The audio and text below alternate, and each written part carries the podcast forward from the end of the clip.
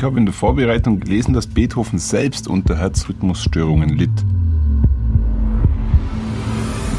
Bedrohlich ist die Herzrhythmusstörung eigentlich nur durch das Schlaganfallrisiko. Man muss vorsichtig sein und sagen, ich habe eine Apple Watch und damit ähm, bin ich safe. Hand aufs Herz. Der rezeptfreie Mediziner Talk. Hallo und herzlich willkommen bei Hand aufs Herz. Geschichten rund ums Herz mit professioneller Begleitung von Dr. Markus Knapp und Dr. Dirk Sins.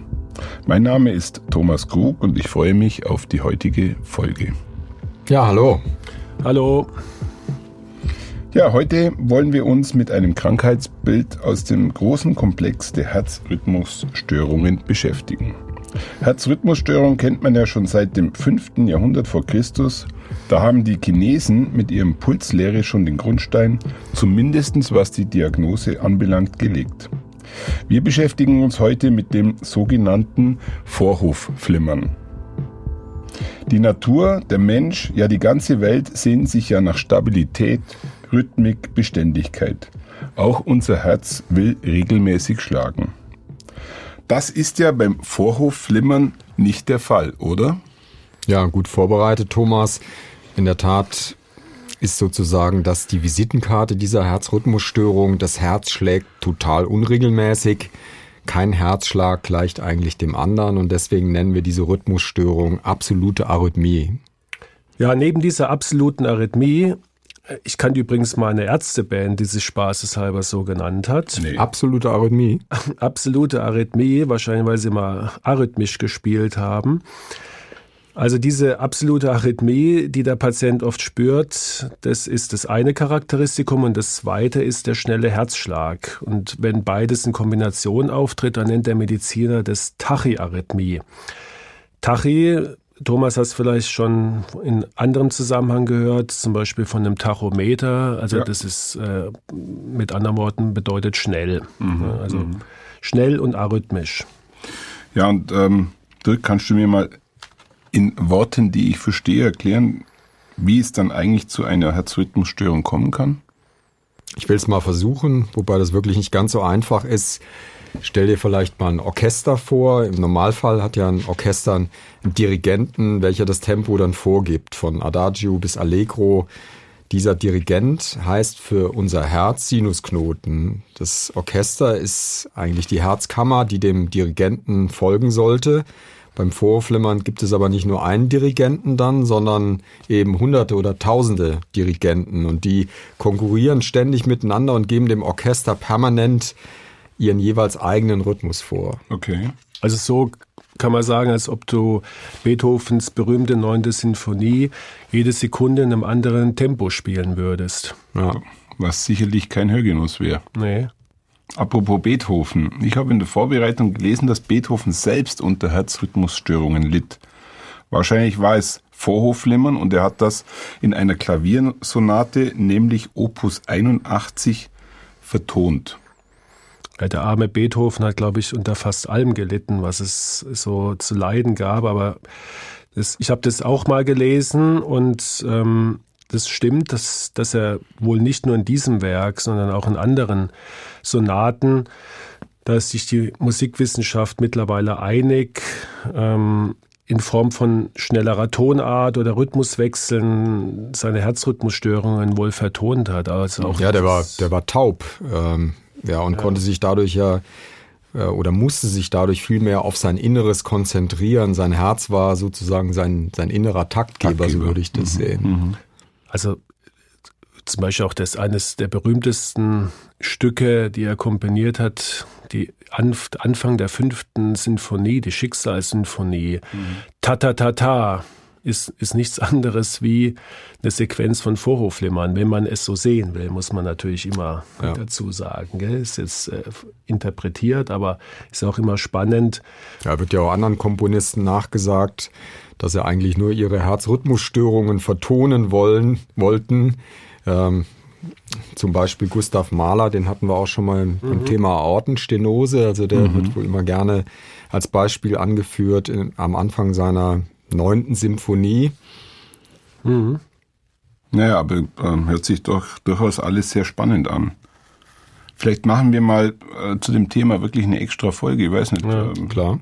Da wir ja alle irgendwo mehr oder weniger musikbegeistert sind in verschiedenen Bereichen, mal schauen, was man da alles rausfinden kann. Es gibt ja auch Musikmediziner, Ja, die hauptsächlich Musiker behandeln. Kann man sicher mal eine spannende Folge draus machen.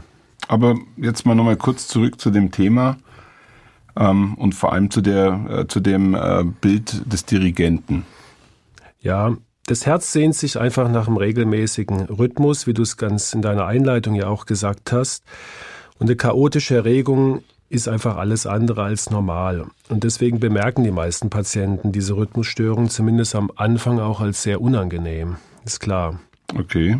Und jetzt äh, mal blöd gefragt, wo kommen dann diese falschen Dirigenten plötzlich her? Sind die irgendwie immer schon da gewesen und tauchen dann plötzlich irgendwann in meinem Leben auf?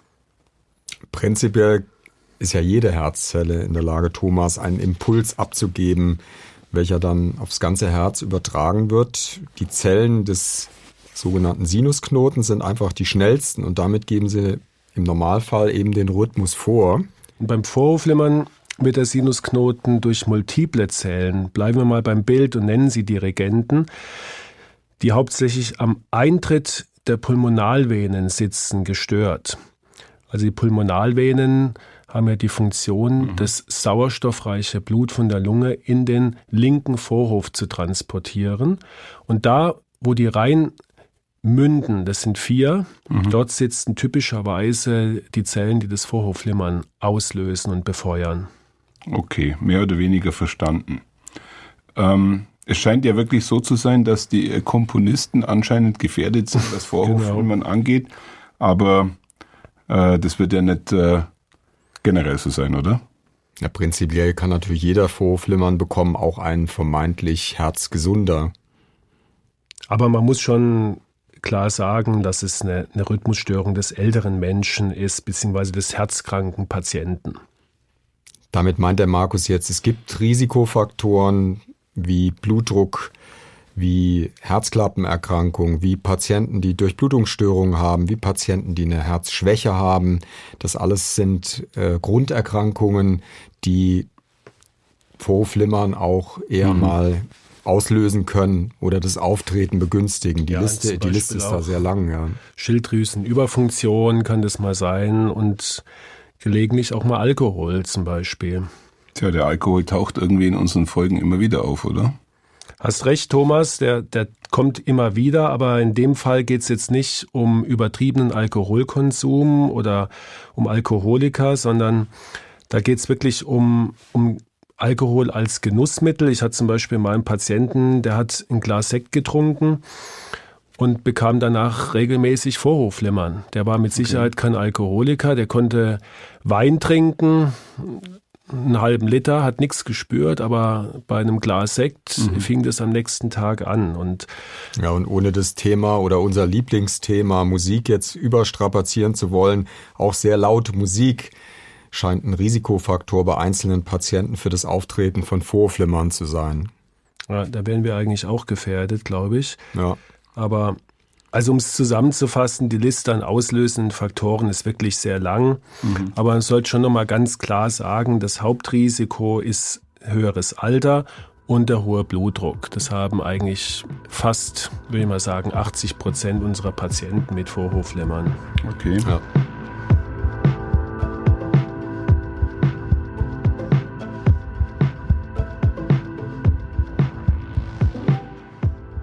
Also ich für mich habe auch ab und zu das Gefühl, dass äh, mein Herz unregelmäßig schlägt für eine kurze Zeit. Ist es dann auch schon gleich wieder das Vorhofflimmern? Kann man so nicht sicher sagen.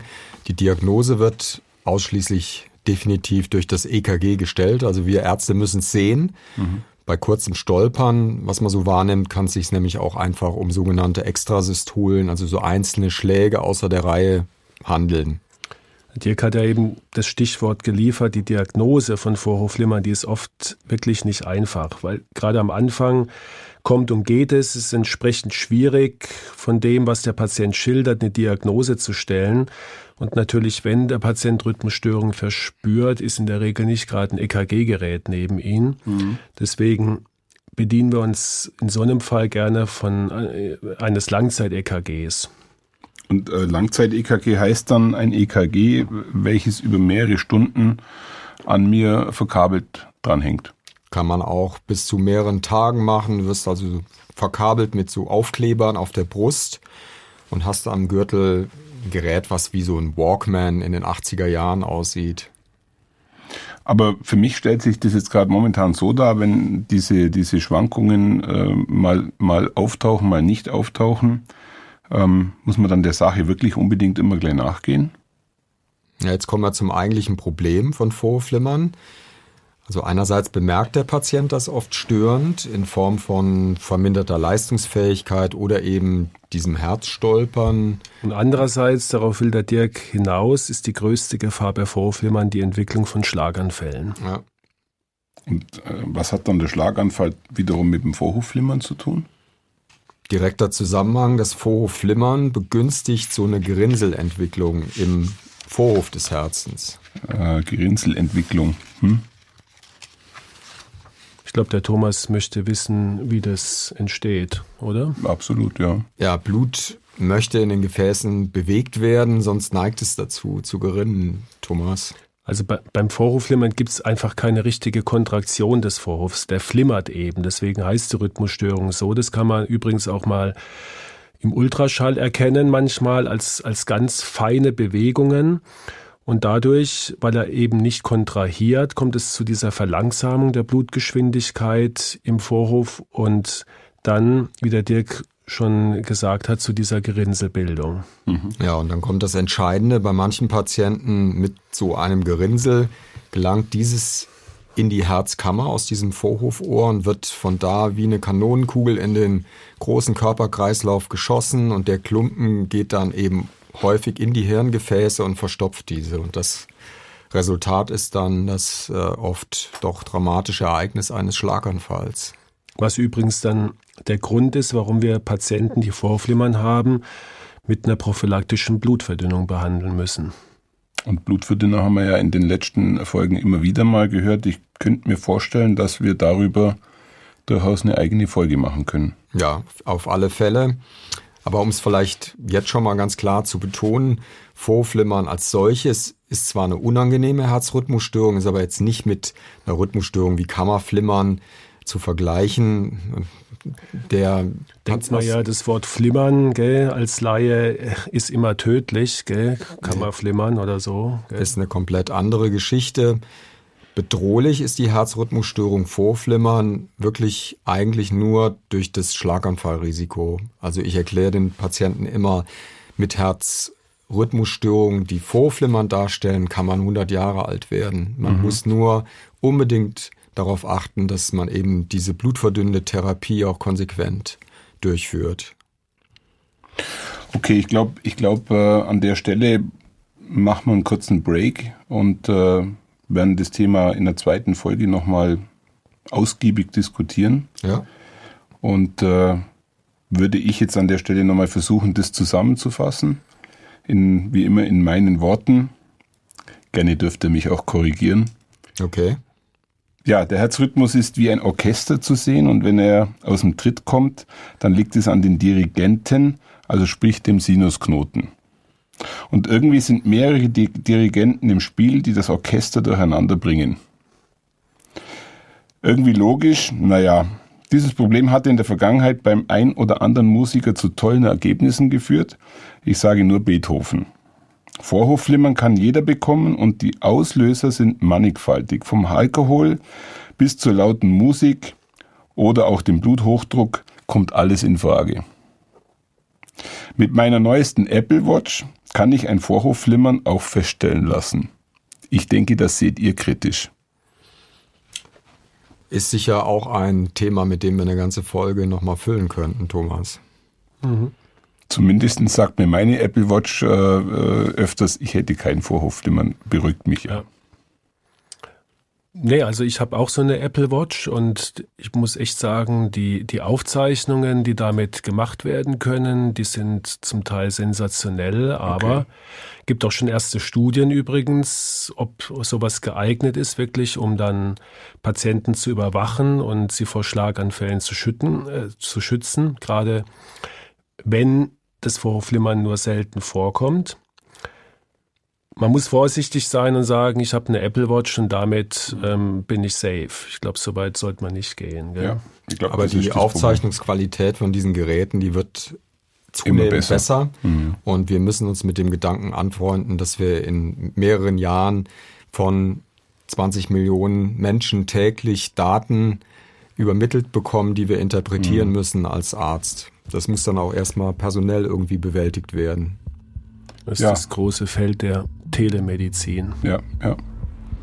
Naja, und äh, was wir natürlich festgestellt haben, ist, dass ähm, die Folge eines Vorhofflimmerns im schlimmsten Fall ein Schlaganfall sein kann. Und äh, ich glaube, das will keiner von uns erleben. Und das äh, ist auch der Grund, warum wir in der nächsten Folge uns sicherlich nochmal mit dem Thema Vorhofflimmern äh, beschäftigen und auch äh, ein bisschen darüber diskutieren, äh, was man eigentlich dagegen machen kann.